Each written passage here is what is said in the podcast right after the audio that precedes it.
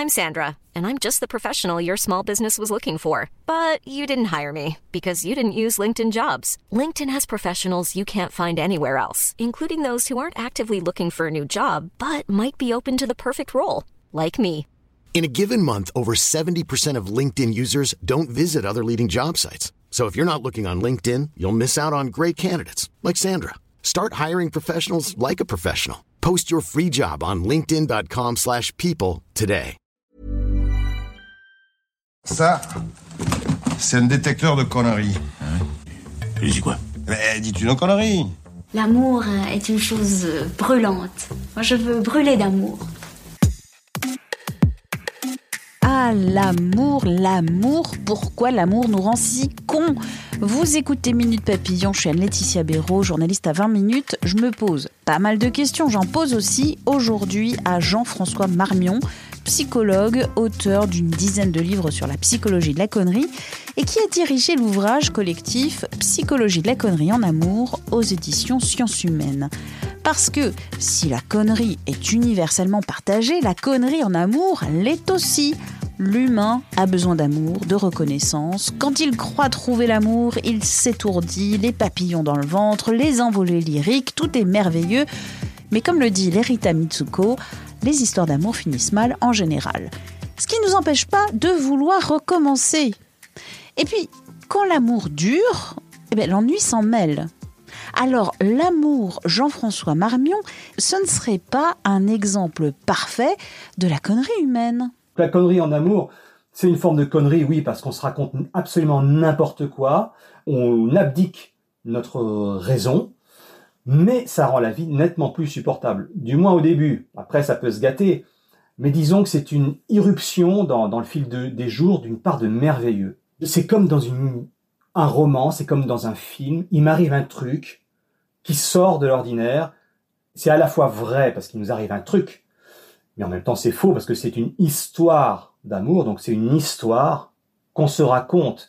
Et dans quelle mesure cette histoire est compatible avec la réalité, c'est là où ça peut faire mal. Vous avez parlé de roman d'histoire. Pourquoi le romantisme, c'est une belle connerie? Bah, le romantisme, c'est une belle connerie parce qu'on a l'impression que c'est un passage obligé. On a l'impression que pour qu'une histoire d'amour soit vraie, soit la bonne, il faut qu'on reconnaisse l'autre du premier coup d'œil. C'est quelqu'un qui nous était destiné. C'est quelqu'un avec qui ça va toujours bien se passer pour toute la vie. On n'a plus besoin de chercher. Ça y est, le but de notre vie est atteint. On a tout sur un plateau. Ouf, on a réussi. On va pas être un loser qui va passer sa vie tout seul avec quelqu'un avec qui on va partager une, une histoire médiocre, minable. euh, non, là, ouf, on a réussi. Le reste, tout va bien. Ben ça, c'est une connerie parce que ça donne l'impression que de toute éternité, on est fait pour quelqu'un et quelqu'un est fait pour nous et que tant qu'on n'a pas la bonne personne, c'est une espèce de brouillon. C'est une béquille qu'on prend en attendant de pouvoir marcher avec quelqu'un sur la vraie voie. Donc euh, c'est pas vrai parce que même quand on est athée, on croit que quelque part, quelque chose dans l'univers nous a destiné à quelqu'un. C'est pas comme ça que ça marche. On trouve pas notre moitié. C'est pas une histoire qui nous est donnée et qu'il nous suffit de vivre. C'est une histoire qu'on doit construire avec quelqu'un pour qui on n'était pas fait. Mais on devient fait pour l'autre et l'autre devient fait pour nous. En amour, il n'y a pas de critère objectif. Un même argument peut être invoqué lors de la rencontre réussie que lors de la rupture. Exemple, au début de la relation, Oh Robert, qu'est-ce qu'il me fait rire Et au moment de la rupture, Oh Robert, on ne peut pas avoir une conversation sérieuse avec lui. Ou pareil pour Miranda. Au début, Miranda, qu'est-ce qu'elle est belle Et à la fin, Miranda, elle ne pense qu'à son physique. Mais voilà, c'est ça. C'est-à-dire que notre attention est orientée vers certains détails. On appelle ça le biais de confirmation. Alors, on a tous ça au quotidien. hein. Par exemple, si on est de gauche, on va plutôt s'informer chez Libé qu'au Figaro. Mais tout ça, c'est tout à fait normal. On fréquente plutôt des gens qui nous ressemblent. Et donc, quand on rencontre quelqu'un qui nous paraît euh, vraiment digne d'attention, eh bien, on voit que les bons côtés, c'est ce qu'on appelle l'effet de halo, H-A-L-O, quelqu'un qui nous attire le plus souvent physiquement. hein. On se dit c'est quelqu'un qui est aussi bien à l'intérieur qu'à l'extérieur, donc c'est quelqu'un d'intelligent, c'est quelqu'un de moral, c'est quelqu'un de consciencieux, c'est quelqu'un de fidèle, c'est quelqu'un de drôle, etc. Puis quand ça commence à se gâter, le biais de confirmation marche dans l'autre sens. C'est-à-dire qu'on voit ce qui nous déplaît, et tout ce qui nous déplaît, tous les détails qui confirment ce qui nous déplaît, eh ben là, on fixe notre attention sur eux et on finit par oublier les qualités de l'autre. Là encore, c'est une question d'interprétation de quelqu'un qu'on a en face de soi et qu'on a plus ou moins envie d'avoir près de soi. Autre illusion relevée dans Psychologie de la connerie en amour, les hommes attirés par une femme surestiment l'attirance sexuelle qu'elle serait censée éprouver. Oui, alors ça, il y a des recherches assez rigolotes qui ont été faites, notamment lors de speed dating, où vraiment on voit des coups de foudre en temps réel. Et là, vous parlez d'un sondage de 2017 aux États-Unis sur 2700 utilisateurs d'un site de rencontre Elite Single. Premier enseignement, les coups de foudre sont très rares contrairement à ce qu'on croit. Il y a deux tiers des gens qui croient au coup de foudre, mais un tiers seulement qui disent l'avoir expérimenté. Et quand on creuse un peu c'est quoi ce coup de foudre, et eh bien souvent c'est ressenti par des hommes. Et souvent, ils peuvent avoir plusieurs coups de foudre à la fois. Donc ce qu'ils appellent coup de foudre, c'est très vague.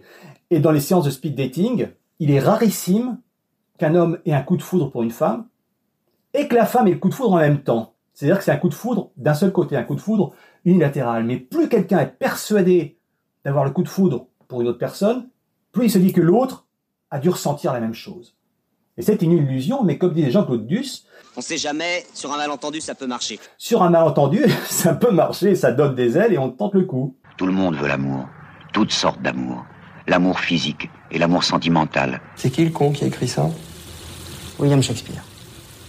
Si l'amour est une illusion, le langage de l'amour est aussi sublime que ridicule que mensonger. Chaque couple a son propre euh, vocabulaire, son propre registre. Il y a des couples où c'est vraiment très très tendre, ah euh, mon amour, ma chérie, ou alors c'est des animaux, mon poussin, mon canard, mon chat, mon tout ça. Ou alors c'est des insultes. Alors quand on fait l'amour, c'est vrai, là on vraiment on se lâche, on est ordurier, et ça veut dire qu'on se rend vulnérable aussi. C'est-à-dire que non seulement on se montre comme on ne se montre à personne d'autre, bah en l'occurrence on se montre nu, mais aussi on emploie des mots qu'on n'emploierait jamais dans d'autres circonstances et on s'autorise à montrer quelque chose que l'autre personne est la seule à connaître. Personne ne peut soupçonner ce qu'on dit quand on fait l'amour. Personne ne peut soupçonner à quel point des gens très bien, apparemment, se conduisent tout à coup comme des, comme, des, comme des gougnafiers dans l'intimité, mais parce que ça excite et parce que il euh, a qu'avec toi que je peux être comme ça. C'est une espèce de secret qu'on partage. C'est une forme d'intimité. Mais alors du coup, ça peut être carrément ridicule, vu de l'extérieur. Parfois vu de l'intérieur aussi, parce qu'il y en a un des deux qui n'ose pas dire que non, mais attends, là c'est un peu trop, mais bon, ok.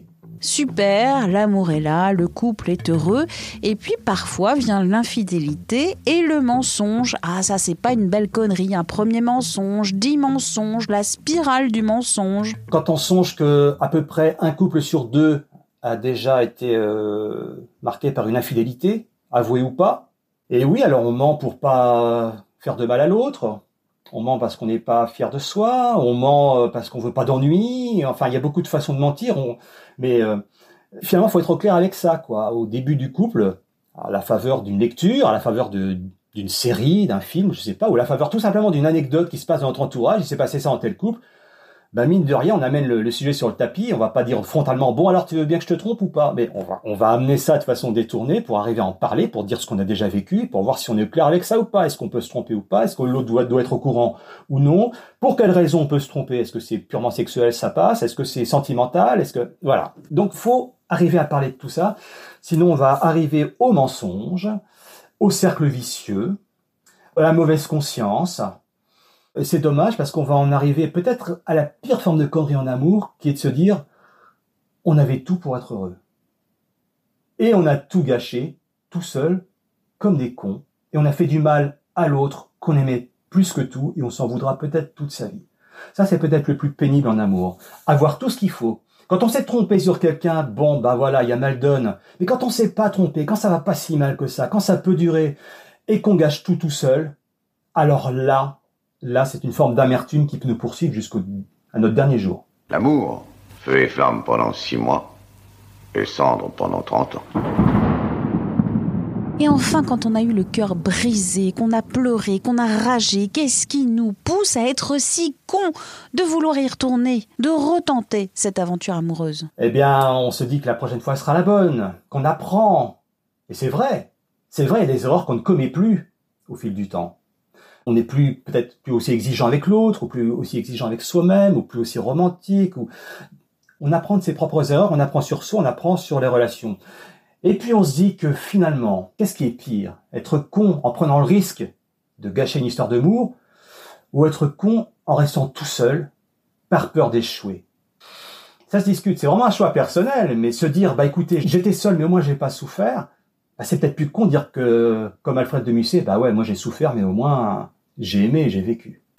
Merci à Jean-François Marmion pour cet entretien. Si vous avez aimé cet épisode et Minute Papillon en général, n'hésitez pas à nous laisser des petites étoiles sur Apple Podcast ou Spotify en particulier.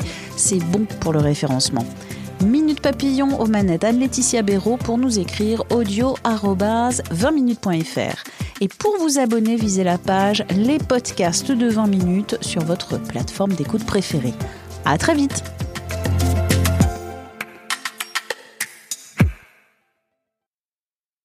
On ne va pas se quitter comme ça. Vous avez aimé cet épisode? Sportif, généraliste, sexo ou scientifique, varié mais toujours bien informé. Découvrez les autres podcasts de la rédaction 20 minutes sur votre application d'écoute préférée ou directement sur podcast au pluriel.20minutes.fr. Et merci de nous avoir écoutés.